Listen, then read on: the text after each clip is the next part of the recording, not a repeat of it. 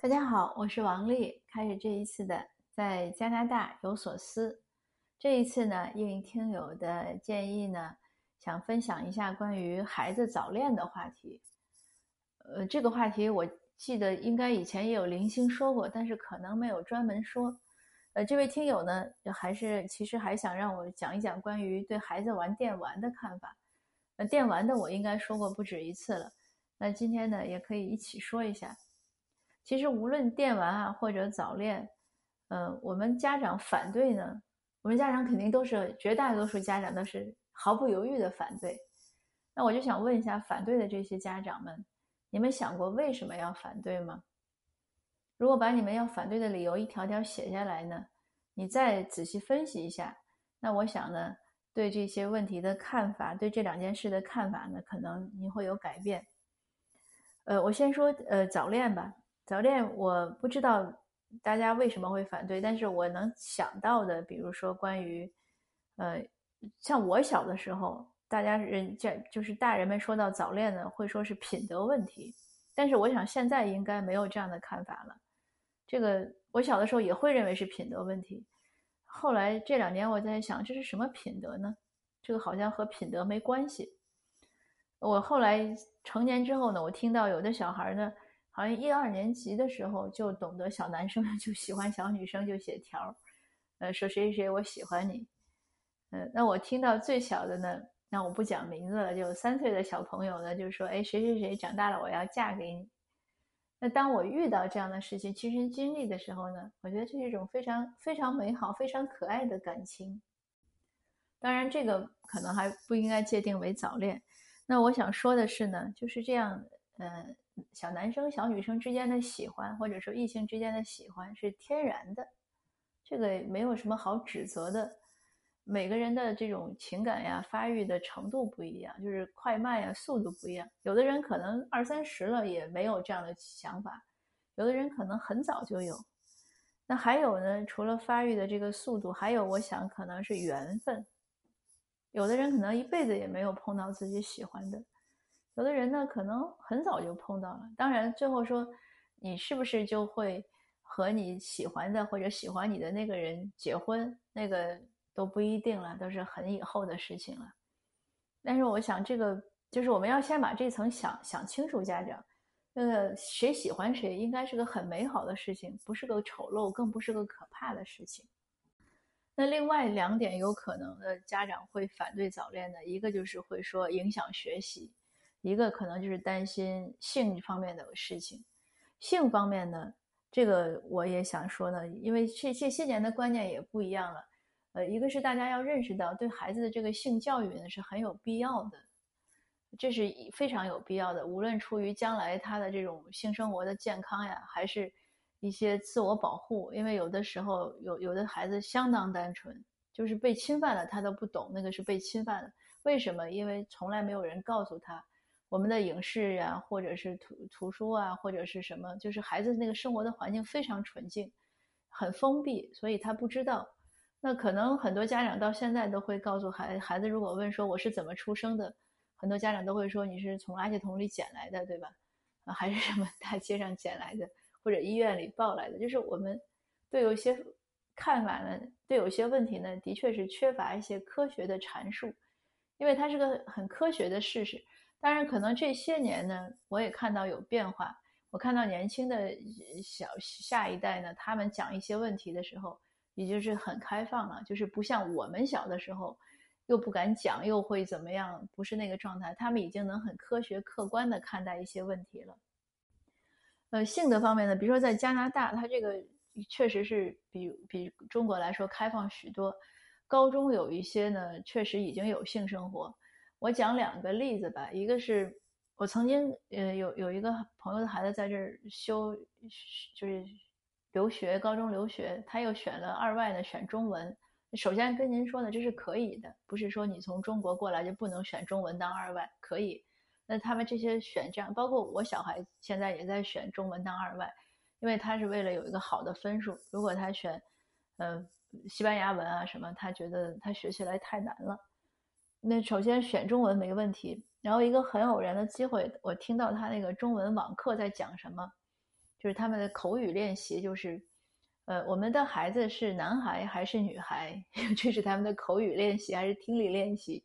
我当时一听都傻了，我说你们高中的中文这是谁编的课 本？就在听这个。然后这个孩子说：“他说这也很正常。他说我们同学确实也有怀孕的。然后呢，甚至在那个他说教学楼里，如果你走的太早或者太晚，一些阴暗的地方呢，有一些人就在做一些很亲密的动作，所以我们都避免从那儿走过去。”我另外一个例子呢是，也是我一个朋友讲，嗯，他呢他的孩子呢，就是有一个同学，有个他他孩子是男孩子，有一他有个女同学呢很喜欢他。就来他们家里玩儿，来家里玩儿呢，这边都有 sleep over，就是过夜。那这个咱中国人呢，就也没多想，那来就来了。然后到晚上 sleep over 呢，他就说，哎，那就因为他们家还有个就兄妹俩，还有个妹妹，说，哎，那你因为女孩子客人嘛，那就应该是跟妹妹在一个房间睡。然后这个女，但是他们这个小客人呢很吃惊，因为这个小客人呢认为他应该是和这个男孩子在一个房间休息，所以。就大家都很吃惊，那后来当然这个女孩子就这个小客人呢就走了。那从这件事情，当然我们不知道说这个小客人究竟是对这件事情有一个多大的期望，但是从这件事情也看到这样文化的差异。因为这个小客人来来去都是小客人的妈妈接送的，所以他家长应该对这个事情是有一个有一个了解的，也知道他来干嘛或者怎么样，所以这个是个很大的文化的差异。我自己在我孩子呃小学的门口呢执勤过四年，就是早高峰执勤。我眼看到就是小孩都是一二年级的小姑娘或者小男孩，看着比如说都像芭比娃娃，像洋娃娃。可是四年之后到了五年级，这个华人的女孩呢还看着是洋娃娃，就小姑娘、小小小孩。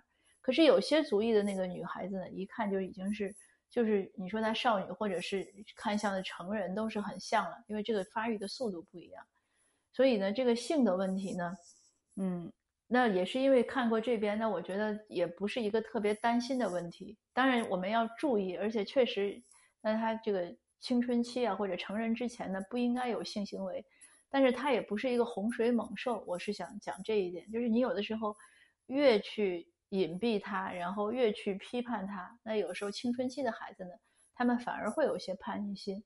那结合我们说性教育应该进行，那不如早点跟他讲，哎，这些什么事你能做，什么事不能做，也不是说一早恋就一定会有性行为。那这个事情呢，也要跟孩子讲清楚，因为你有性行为呢，呃，既不安全，又影响身心发育，呃，而且呢，将来呢，可能你们还不会在一起。如果再有怀孕啊什么，这都是一些很麻烦的事情，就是会让孩子有一个理智的对一些事情有看待，他自己会有一个选择。他自己会有一个保护，而且就算不讲这么多，那小孩他其实有一些必要的知识之后呢，他也能知道他要做什么和不做什么。那就接着说到第三点，就是说会不会影响学习？那我认为呢也不会，这个也是家长的一个态度。你可以引导他，比如两个人在一起呢，你们俩互相喜欢，对吧？你们俩可以一起好那儿玩电电玩，那也可以一起学习啊。那两个人一起学习呢，互相督促、互相帮助、互相提醒，是不是学得更好呢？这儿呢，我也有两个例子，都是我周围的朋友的。一个是一是在国内，我一大姐的孩子，那个小孩呢，他那个小姑娘呢，从高一呃高二的时候和他们班一个男生就互相喜欢。那大姐非常开明，因为他们那个孩子都是住校的，周末才回来，而且那个男孩家在外地，不在北京。那大姐一看这男孩呢也挺优秀，嗯，又有礼貌呀，就总之也很喜欢，她就很支持他们，说：“哎，你们周末都来阿姨家，阿姨给你们做好吃的，你们俩一起学习。”结果他们关系处得很好。这个男孩呢，都就是能回自己家的时候，因为在外地，他也不想回去，就喜欢来这个小女孩家。那两个人学都挺好，因为他们上的是国际高中，后来都考美国了，这已经是好多年的事儿了。然后这个女孩现在在读博士了。也是今年，应该去年，呃，今年他们两个发了这个这个小姑娘已经不是小姑娘了，是大姑娘了。因为我也加她微信了，她朋友圈发两个人订婚了，哎，我特别高兴。我说你们俩要举行婚礼，一定告诉阿姨一下，阿姨要去美国参加。这就是很好的例子。尤其像他们两个到了美国一起留学，也是个互相照应。虽然他们都不在同一个城市，但是你看，还是这么多年，算起来可能都有十年了，从恋爱到现在。那我另外一个故事呢，也是我前一段听到的。我去朋友家聚会，呃，那个朋友请来她另外一位闺蜜，她们两个的孩子呢，都是现在上十二年级，都恋爱了。那她的这个呢还在恋爱，她那个闺蜜的那个那个儿子呢已经失恋了，但是她那个闺蜜都讲说，哎呀，他们在一起太好了。说那个女生呢，对对她儿子的帮助非常大。说她儿子以前呢不记笔记的。可是自从跟这个小姑娘在一起之后呢，因为这个女孩子非常 organized，就很会整理、组织自己的时间呀，学习，她儿子就被带的特别上进，也讲卫生了，也也注意美了，注意穿着了，也有礼貌了，而且最重要的就记笔记了，记笔记记得还很认真。然后就这个妈妈就说说，你说我们有什么理由阻止他们在一起呢？但是遗憾的是呢，人家两个人也和平分手了。这边的小孩很有意思，他们分手就分手了，就是还在一个班，也也没什么了不起，大家还是朋友一样，呃，所以也是蛮想得开的。那你也看到年轻人呢，比我们这一代的进步。我们这一代可能分手之后，大概就算不反目，也是形同陌路了。可是现在的年轻人呢，对这个问题的看法就不一样。像我们其实都看过美国那个《The Friend Friends》吧，《老友六人行》啊，《老友记》。你看他们六个人，我看剧的时候呢，觉得是很。夸张的，可是真的来到这边呢，觉得这样的状态呢，就是他那个确实反映的就是这边的一些生活状态。他分手也是还是可以成为朋友的。讲这些呢，也是做一些一些文化上差异的分享吧，就是让我希望大家都能知道，这个世界呢，它不是唯一的，它是很多样的。我们每个人了解的和对一些问题的看法都是有限的。呃，所以呢，比如说对早恋呢，呃。不要把它当成一个很危险的事情，就顺其自然。当然，我们不希望孩子说去为这个事情花很多心思，但是他如果有，或者他遇到了，或者他想，你也不要去阻止他。